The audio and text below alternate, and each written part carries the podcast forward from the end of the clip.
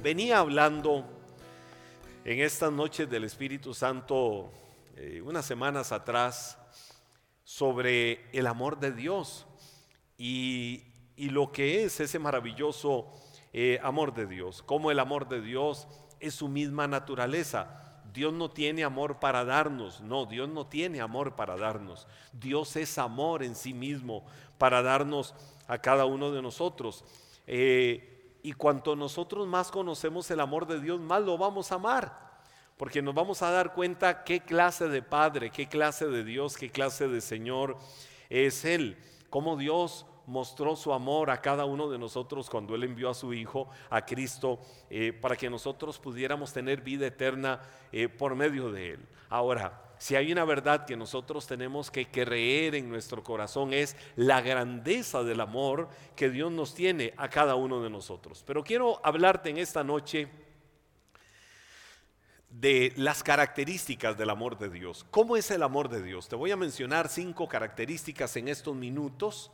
Eh, quédate ahí concentrado, que nada te saque, que nada te distraiga para que los siguientes minutos pueda Dios hablarte y ministrarte por medio de su palabra. Y yo te aseguro que a la vuelta de estos minutos algo se habrá desatado, porque la presencia del Espíritu Santo está ahí.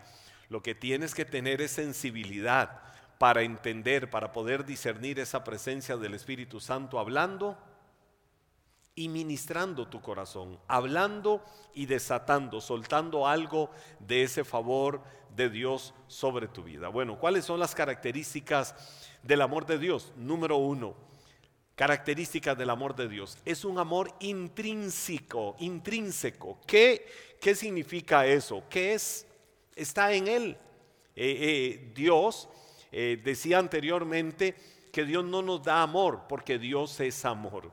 Pero ahora más caracterizando más, llegando más profundo, más en detalle, más específico a toda lo que es la naturaleza del amor de Dios, es un amor intrínseco, es decir, es su esencia. La esencia de Dios mismo es el amor, es su naturaleza, es su carácter. ¿Cómo es el carácter de Dios? Amor. ¿Cómo es la naturaleza de Dios? Amor. ¿Cómo es la esencia, aquello lo más puro, aquello lo más profundo de Él? ¿Cómo es? Amor. Entonces, a eso se le dice intrínseco, que el amor de Dios está ahí. Ah, nosotros no le provocamos a Dios su amor, no somos nosotros los que le provocamos el amor. Es más, voy a decirte algo, no hay absolutamente nada por lo que Dios pudiera sentirse atraído eh, por cada uno de nosotros. Eso es como eh, cuando te enamoras de una persona, cuando alguien está enamorado, eh, qué lindo vivir esas emociones, esos sentimientos de, amar a alguien, de estar enamorado. Y entonces, de seguro hay características que van desde lo que no se ve, desde lo interno hasta lo externo, dentro de un balance que hace que ames a aquella persona. Y conforme la conoces más y conforme fortaleces y robusteces una relación, se da más esa cercanía eh, las personas se van amando más, ya sea un amor de pareja o ya sea un amor de filial, un amor de amigos, un amor fraternal, aún el amor familiar. Eh, pero nosotros eh, amamos porque hay cosas en las demás personas que nos impulsan, que nos, que nos llevan a amarles más. Pero si lo vemos fríamente, no hay absolutamente nada, nada, nada, nada, fríamente, no hay absolutamente nada en nosotros que pudiera haber provocado el amor de Dios hacia cada uno de nosotros. Sin embargo, ¿dónde radica lo maravilloso del amor de Dios? Es que aunque no te vio nada y aunque no me vio nada, aunque nosotros no teníamos absolutamente nada para darle, a Él le plació amarnos. A Él le plació enviar a su Hijo a la cruz para dar su vida por cada uno de nosotros. Ahí es donde se manifiesta el verdadero amor de Dios. Y dice la Biblia ah, sobre esto del amor intrínseco de Dios, de que es su esencia, es su naturaleza, es su carácter, y que no fue porque nosotros mismos, wow, hubiéramos hecho cosas grandes para amarle.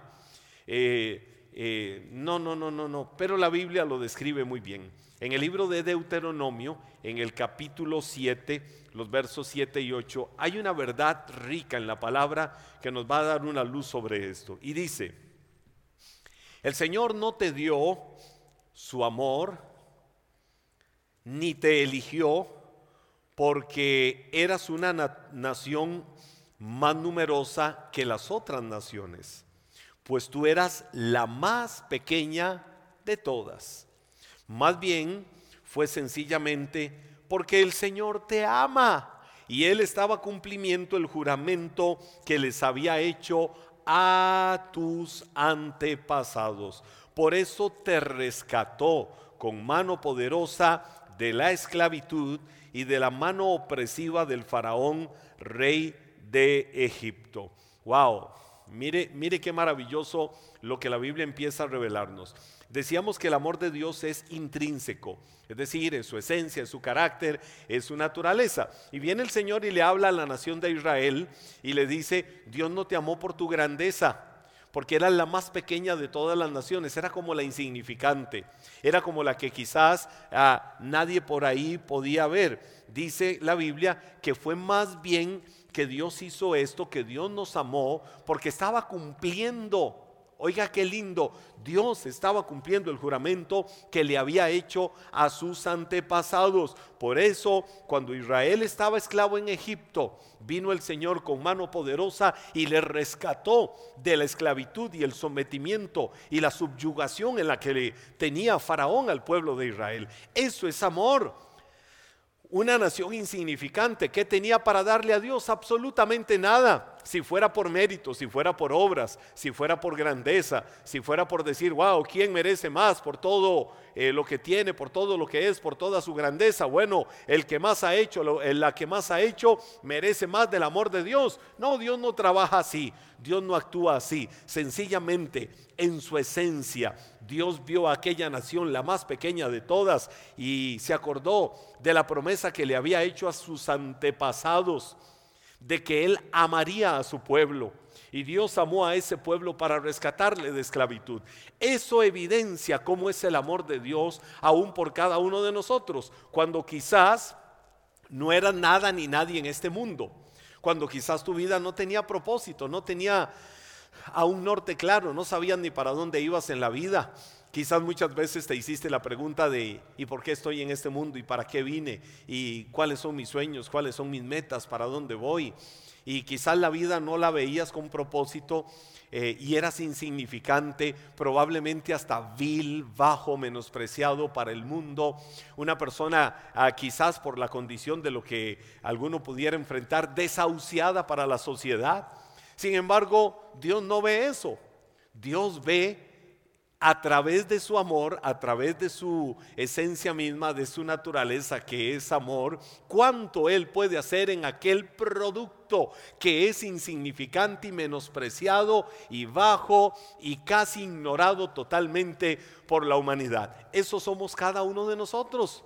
Si somos, dice el profeta Isaías, como la gota de agua en el hueco de su mano, somos tan pequeños, somos tan minúscula, ínfimamente pequeños ante la grandeza de Dios, pero aún así Dios en su amor eterno te vio. Y por eso es que tienes que creer cada día. Y esto se trata de creer. La palabra creer es que yo estoy convencido. La palabra creer es que estoy persuadido. La palabra creer es de que nada me mueve de la posición en la que estoy. La palabra creer es de que a veces hay vientos emocionales que me quieren hacer dudar, pero voy para adelante con fuerza. ¿Por qué? En este caso, porque yo sé quién es el Dios que me amó.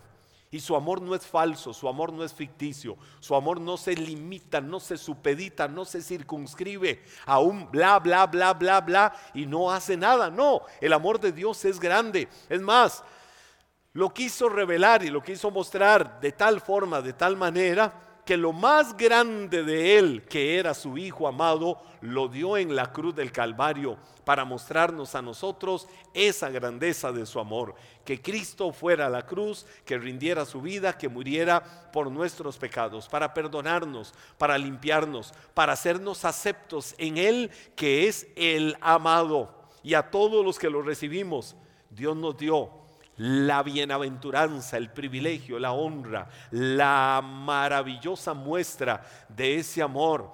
Dios nos dio a cada uno de nosotros la potestad de ser llamados sus hijos. Hoy puedes decir, soy un hijo de Dios, soy una hija de Dios. Los que somos padres sabemos lo que representa amar a un hijo. Sabemos que la Biblia, como lo describe muy bien, herencia del Señor son los hijos. Y la verdad es que no hay herencia material, no hay herencia financiera, no hay absolutamente nada que pueda ser comparado con la herencia bendita que son los hijos. Es tan lindo el amor que un papá puede sentir eh, por un hijo que uno sabe, sabe que definitivamente ese sentimiento es una pequeña muestra de lo que es el amor de Dios. Somos sus hijos y Dios nos ama. Y hoy tienes que creer a esa verdad. Primera característica, el amor de Dios es intrínseco, es decir, es su esencia, es su naturaleza, es su carácter. No hicimos nada para que nos amara, pero Él nos amó. Éramos pequeños, éramos quizás menospreciados por el mundo, éramos a los que menos nos veían, pero Dios vio cosas grandes en tu vida y por eso con ojos de amor te vio y hoy puedes decir, Señor, gracias. Gracias por amarme, gracias por darle sentido y gracias por darle propósito a mi vida. Número dos, segunda característica de ese amor de Dios, el amor de Dios es eterno. Y cuando digo eterno, no es fluctuante, no es cambiante, no es de que un día ese amor se va a terminar. ¿Y por qué es eterno el amor de Dios? Porque Dios es eterno, porque Dios no cambia, porque Dios no perece, porque Dios no deja de ser nunca. Él es un Dios eterno. En el capítulo 31, verso 3 del libro del profeta Jeremías, encontramos esta palabra. Hace tiempo el Señor le dijo a Israel, yo te he amado, pueblo mío, con un amor eterno, con amor inagotable, te acerqué a mí. Dos cosas dice este versículo. Una, ¿cómo es el amor de Dios para sus hijos? ¿Cómo es el amor de Dios para aquellos a los cuales Él ha salvado y ha redimido y ha rescatado? Un amor eterno. ¿Por qué? Dice, porque yo soy eterno. ¿Cómo es el amor de Dios? Ahí nos encontramos en el versículo otra expresión. Es inagotable, nunca se va a vaciar nunca va a descender, nunca los niveles del amor de Dios van a cambiar. Nosotros los seres humanos, ah, en nuestra naturaleza, estamos expuestos a diferentes manifestaciones de amar a otras personas o diferentes manifestaciones de amor. Eh, por lo menos se ha estudiado eh, a lo largo de la historia eh, tres manifestaciones de amor. Amor ágape, amor filial y amor eros. Eh, por lo menos eh, quedémonos ahí, en esas tres características del amor. Amor ágape es un amor que viene de Dios. Eh, amor filial o amor filos o amor filadelfia o amor fraternal. cuando decimos amor filos o amor filial es el amor fraternal. filos, de filos viene la palabra Filadelfia cómo es el amor entre amigos, el amor entre cercanos, entre aquella gente que amamos entrañablemente, aquella gente que le deseamos lo mejor. Ese es el amor fraternal o el amor filial. Pero está otro que es el amor eros, el amor pasional, el amor donde expresamos abiertamente a un ser amado, a un ser querido, eh, todo de nosotros, donde nos abrimos totalmente. Ese, ese amor eh, que incluye expresiones románticas, pasionales y todo lo demás, propias de la naturaleza de todos nosotros los seres humanos. Entonces, a lo que quiero decirte es que muchas veces nosotros eh, cavilamos, nos movemos entre esos tres tipos de amor. A veces vemos a una persona y sentimos un amor que digo, wow, este amor solo Dios lo puede dar. Esto es el mismo amor de Dios por esa persona. Eh, otras veces estamos manifestando ese amor fraternalmente, con cariño, eh, con detalles, con presencia, con decirle aquí estoy, con decirle te levanto, te voy a sostener, con llegar en el momento menos eh, esperado de la situación de crisis que aquella persona pudiera enfrentar. otras veces ya es más, este es más limitado, viene ese amor eros, el amor pasional eh, que se expresa, se circunscribe eh, pues a la relación de pareja. Y entonces eh, nosotros nos movemos entre esos tres tipos de amor. Pero muchas veces por esa tendencia fluctuante del ser humano, te puede levantar un día diciendo, wow, amo tanto a tal persona. Otro día puedes decir, hoy no siento amarle. Hoy deseo tanto abrazar a esta persona. Otro día dices, hoy no siento. Otro día, aún si lo vemos con nosotros mismos, decimos, wow, me amo tanto. Otro día te ves al espejo y dices, no sé, no me amo, no me siento bien. Eh, y los seres humanos somos así, nos movemos dentro de esa fluctuación, porque es nuestra naturaleza. Por eso es importante que los vientos emocionales no nos rijan o no nos guíen, sino que más bien aprendamos a caminar por convicciones. Pero el amor de Dios no es así. El amor que Dios te tiene, dice la Biblia, es un amor inagotable. Dios no llega una mañana y dice, hoy amo a Henry entrañablemente, con amor eterno, lo he amado con lazos de ternura, con cuerdas de amor, lo atraigo hacia mí y, casi que uno puede sentir ese amor de Dios y otro día eh, viene Dios y dice, no, no lo amo, eh, se portó mal, eh, no, no siento eh, misericordia, hoy no siento darle gracia, hoy no siento darle mi no, mi favor, hoy no siento darle mi misericordia. No, Dios no es así.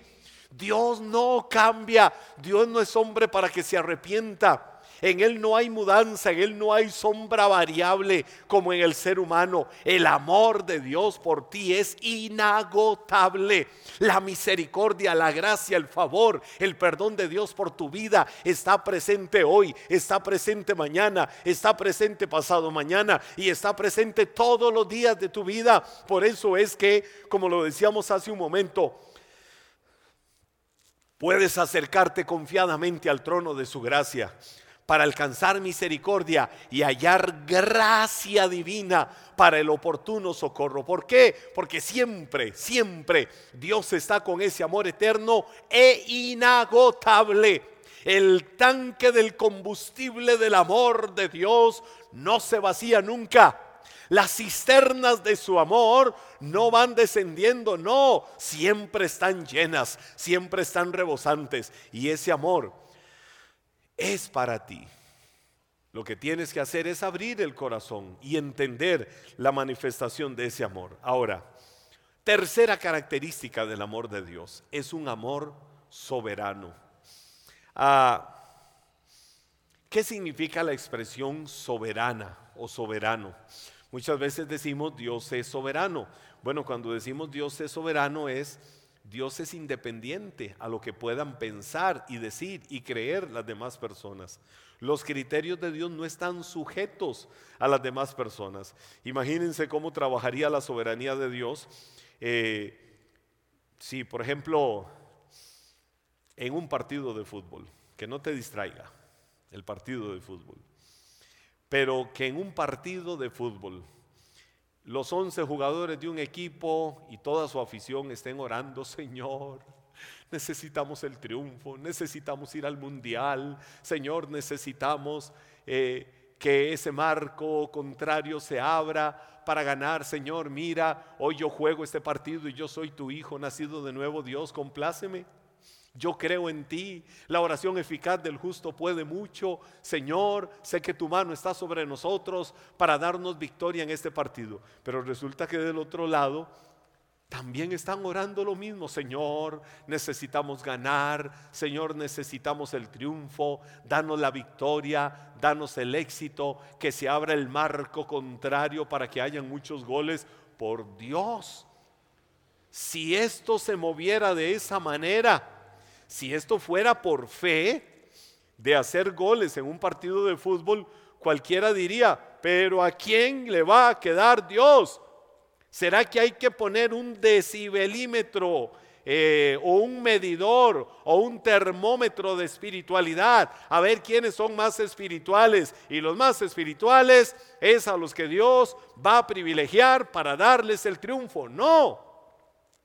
Ahí estará la mano del Señor para guardarles, para cubrirles, para protegerles. Él da esfuerzo al cansado, Él da fuerzas al que no tiene ninguna. Él levanta el vigor de cada uno y Dios nos ama a todos. Pero lo que te quiero decir es que en un marcador Dios no se mete. Ahí hay trabajo, ahí hay proceso, ahí hay táctica, ahí hay preparación, ahí hay estructura, hay un montón de cosas en las que Dios no tiene que ver absolutamente nada, nada, nada. Cuando yo digo que Dios es, soberano, es porque Dios no se ve influido por absolutamente nada que haya en sus hijos o que haya en sus criaturas. En el libro de Romanos capítulo 9, verso 13, la Biblia dice, como dicen las escrituras, amé a Jacob y rechacé a Esaú. Ah, te lo pongo de esta manera. Isaac, eh, papá de gemelos. Y esos niños que nacen, uno se llama Esaú y el otro se llama Jacob. ¿Recuerdan ustedes que la primogenitura, el privilegio de la primogenitura, de seguir la honra, de, de seguir eh, esa línea de privilegios, siempre era para el hijo mayor? Eh, hoy, por ejemplo, ustedes ven en las monarquías que hay alrededor del mundo, eh, la monarquía inglesa, la monarquía española, la monarquía danesa y en muchas otras, a quien se le da la honra de ser el rey de aquella nación en la sucesión del trono, al hijo o la hija mayor. Es decir, se le da honra a quien ejerce la primogenitura. En este caso, en este caso, los hijos de Isaac, eh, Jacob y Esaú, la primogenitura le correspondía a Esaú, porque él salió primero del vientre. y aunque eran gemelos, y él salió primero, pues iba a ser para él. Pero dice la Biblia, amé a Jacob y aborrecía a Esaú. A eso es a lo que se le llama soberanía. Ahora, el término aborrecí no significa odié, no significa repudié, sino que más bien significa que el amor de Dios es tan grande que lo que la mente humana, la mente finita cree que es el otorgamiento de privilegios porque se los merece, si a Dios le place no se los da y se los da a otro. Si a Dios le place honrar, si a Dios le place alabar, si a Dios le place exaltar a quien no lo merecía, Dios lo hace. ¿Por qué? Porque eso es amor. El amor no es condición. Eh, a veces nosotros los seres humanos queremos movernos así y cometemos errores. Eh, le voy a decir qué errores cometemos. Llega un hijo y dice, papá, mamá, miren la nota que me saqué una excelentísima nota. ¡Wow, hijo! Te felicito. Eres un hijo de honra, te amamos, te privilegiamos. Dinos a dónde quieres que te llevemos por esas notas que tienes. Queremos llevarte a cenar, queremos llevarte a comer lo que quieras comer. Dinos a dónde quieres que te llevemos. Otro día llegó el hijo con el rostro agachado. ¿Qué pasa, hijo? No, nada, hijo, ¿qué pasa?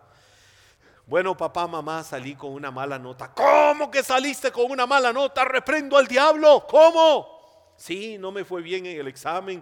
Yo me esforcé. No, algo tuvo que haber pasado. Estás castigado, estás disciplinado. Ahora no vas a hacer esto, ahora no vas a hacer aquello, etcétera, etcétera, etcétera. ¿Qué va a crecer entendiendo ese hijo? Que lo aman por lo que hace. Y lo dejan de amar por lo que también hace. Lo primero porque lo hace bien y lo segundo porque no lo hizo bien. Y entonces él crece con una idea de amor basado en méritos, de amor basado en obras, de amor basado en lo bueno o lo malo que hace. Por supuesto, siempre hay normas, hay directrices, hay disciplinas que deben de regir la vida de un hijo. Pero no se ama a un hijo porque tenga buenas o malas calificaciones, porque lo estamos amando por lo que hace. Y Dios no te ama por lo que haces. Dios te ama por lo que eres. Eres la preciosa niña de los ojos de Dios, real sacerdocio, nación santa, linaje escogido, pueblo adquirido en su amor y misericordia.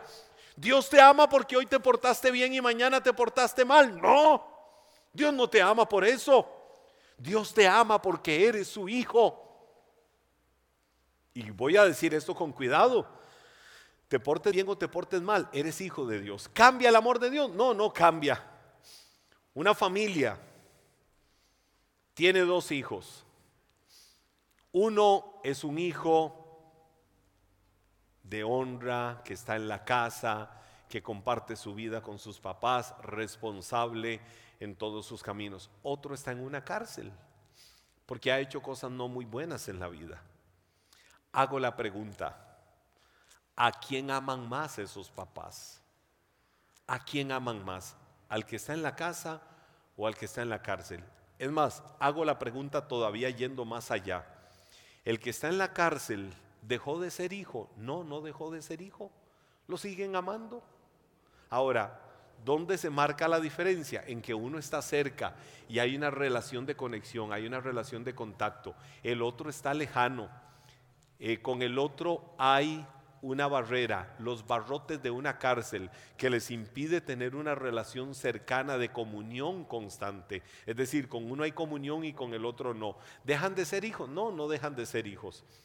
Lo que te quiero decir es que Dios te ama, no por lo que haces, por tus buenas o malas notas, porque si hubiera sido por mis justicias, si hubiera sido por mi cúmulo de cosas buenas o malas, probablemente estaríamos consumidos. O como dijo alguien usando un término jocosamente eh, terrorífico, estaríamos en la séptima paila del infierno, que no existe como tal pero se usa ese término a veces eh, para describir eh, lo que nos mereceríamos nosotros si fuera por nuestras justicias. Condenación eterna. Pero a Dios le plació amarte. A Dios le plació en su bendita, santa, soberana gana amarte tal y como eres. Ahora, ¿qué mueve eso? ¿Qué mueve conocer la grandeza del amor de Dios? Que te rindas a Él. ¿Cómo no nos vamos a rendir a Él? ¿Cómo no lo vamos a amar? ¿Cómo no vamos a caminar con Él? ¿Cómo no le vamos a servir? ¿Cómo no vamos a disfrutar su presencia? ¿Cómo no vamos a disfrutar su amor y tanta grandeza si Él nos ama con ese amor eterno? Entonces a Dios no lo mueven las emociones, no lo mueve lo que era Esaú, no lo mueve lo que era Jacob. Jacob era un ladrón, Jacob era un usurpador, Jacob era la lacra de la sociedad. Sin embargo, a Dios le plació amarlo y le plació amarlo de tal manera que en el proceso le fue puliendo tantos detalles y le dijo, ¿sabes qué? Ya no te voy a ver como un Jacob, es decir, no te voy a ver como un usurpador, te voy a ver como un guerrero valiente. Y entonces lo que hizo fue cambiarle el nombre y le dijo, por eso ya no te vas a llamar usurpador, es decir, Jacob. Eso significa el nombre de Jacob. Te vas a llamar guerrero valiente o el que pelea con Dios.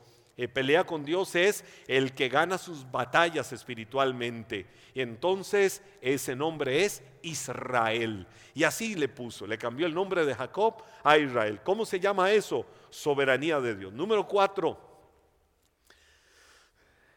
Te resumo en dos, tres minutos estas últimas. Cuarta característica de Dios. Dios es grande. Dios es grande. Dilo conmigo, Dios es grande.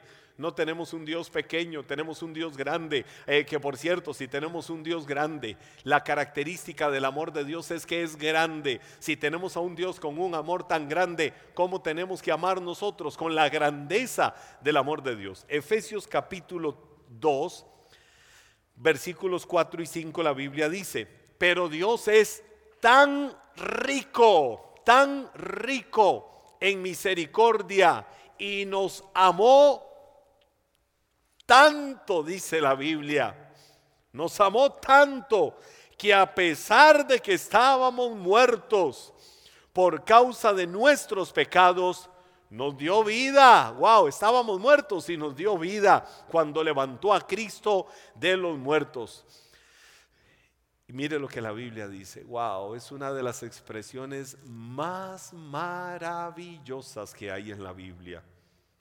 ¿Qué dice ahí ese versículo? Es solo por la gracia de Dios que ustedes han sido salvados. Dice la Biblia, nos dio vida cuando levantó a Cristo de los muertos. Y dice esa última parte del versículo, eh, nuevamente, es solo por la gracia de Dios que ustedes han sido salvados. Esa gracia es favor inmerecido. Es tan grande el amor de Dios que no lo merecíamos. Sin embargo, a Él le plació amarte y eso es lo que tienes que creer cada día. Y número cinco, quinta característica del amor de Dios. El amor de Dios es inmutable, inmutable. ¿Qué significa que el amor de Dios es inmutable? Que no hay nada, nada, nada, pero nada que haga cambiar ese amor. Absolutamente nada lo puede hacer cambiar. La Biblia dice en el libro de Cantares capítulo 8, verso 7, expresiones eh, que tienen una connotación espiritual, pero que se pueden expresar de manera natural. Cantares capítulo 8, verso 7 dice, las muchas aguas no pueden apagar el amor el amor de Dios, el amor eterno de Dios. Pueden venir ríos, corrientes, tempestades, vientos huracanados, puede levantarse lo que sea, que nada, nada va a apagar el amor de Dios, ni los ríos pueden ahogarlo. Si un hombre tratara de comprar amor con toda su fortuna, su oferta sería totalmente rechazada, dice la Biblia. ¿Por qué? Porque el amor no se compra porque el amor no tiene precio humano. El amor que Dios tiene por tu vida tuvo precio, pero en la cruz del Calvario, cuando Cristo vertió gota a gota toda su sangre por ti allá en la cruz. Y esa es la verdad que tienes que creer. Y el profeta Isaías en el capítulo 49, verso 15 de su libro dice, jamás puede una madre olvidar a su niño de pecho puede no sentir amor por el niño al que dio a luz, pero aun si eso fuera posible, yo no los olvidaría a ustedes. Ah, el otro día en una de nuestras celebraciones de fe mencionaba esto. Es muy difícil que pensemos en que una madre puede olvidarse de su niño de pecho. Contaba una historia de, de una persona, de una bebita recién nacida que yo vi con mis propios ojos, como desde el momento en que nació su mamá la despreció.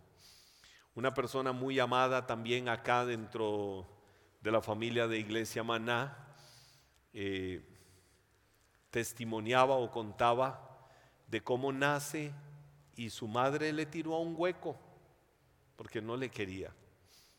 Es decir, quería que muriera desde que nació.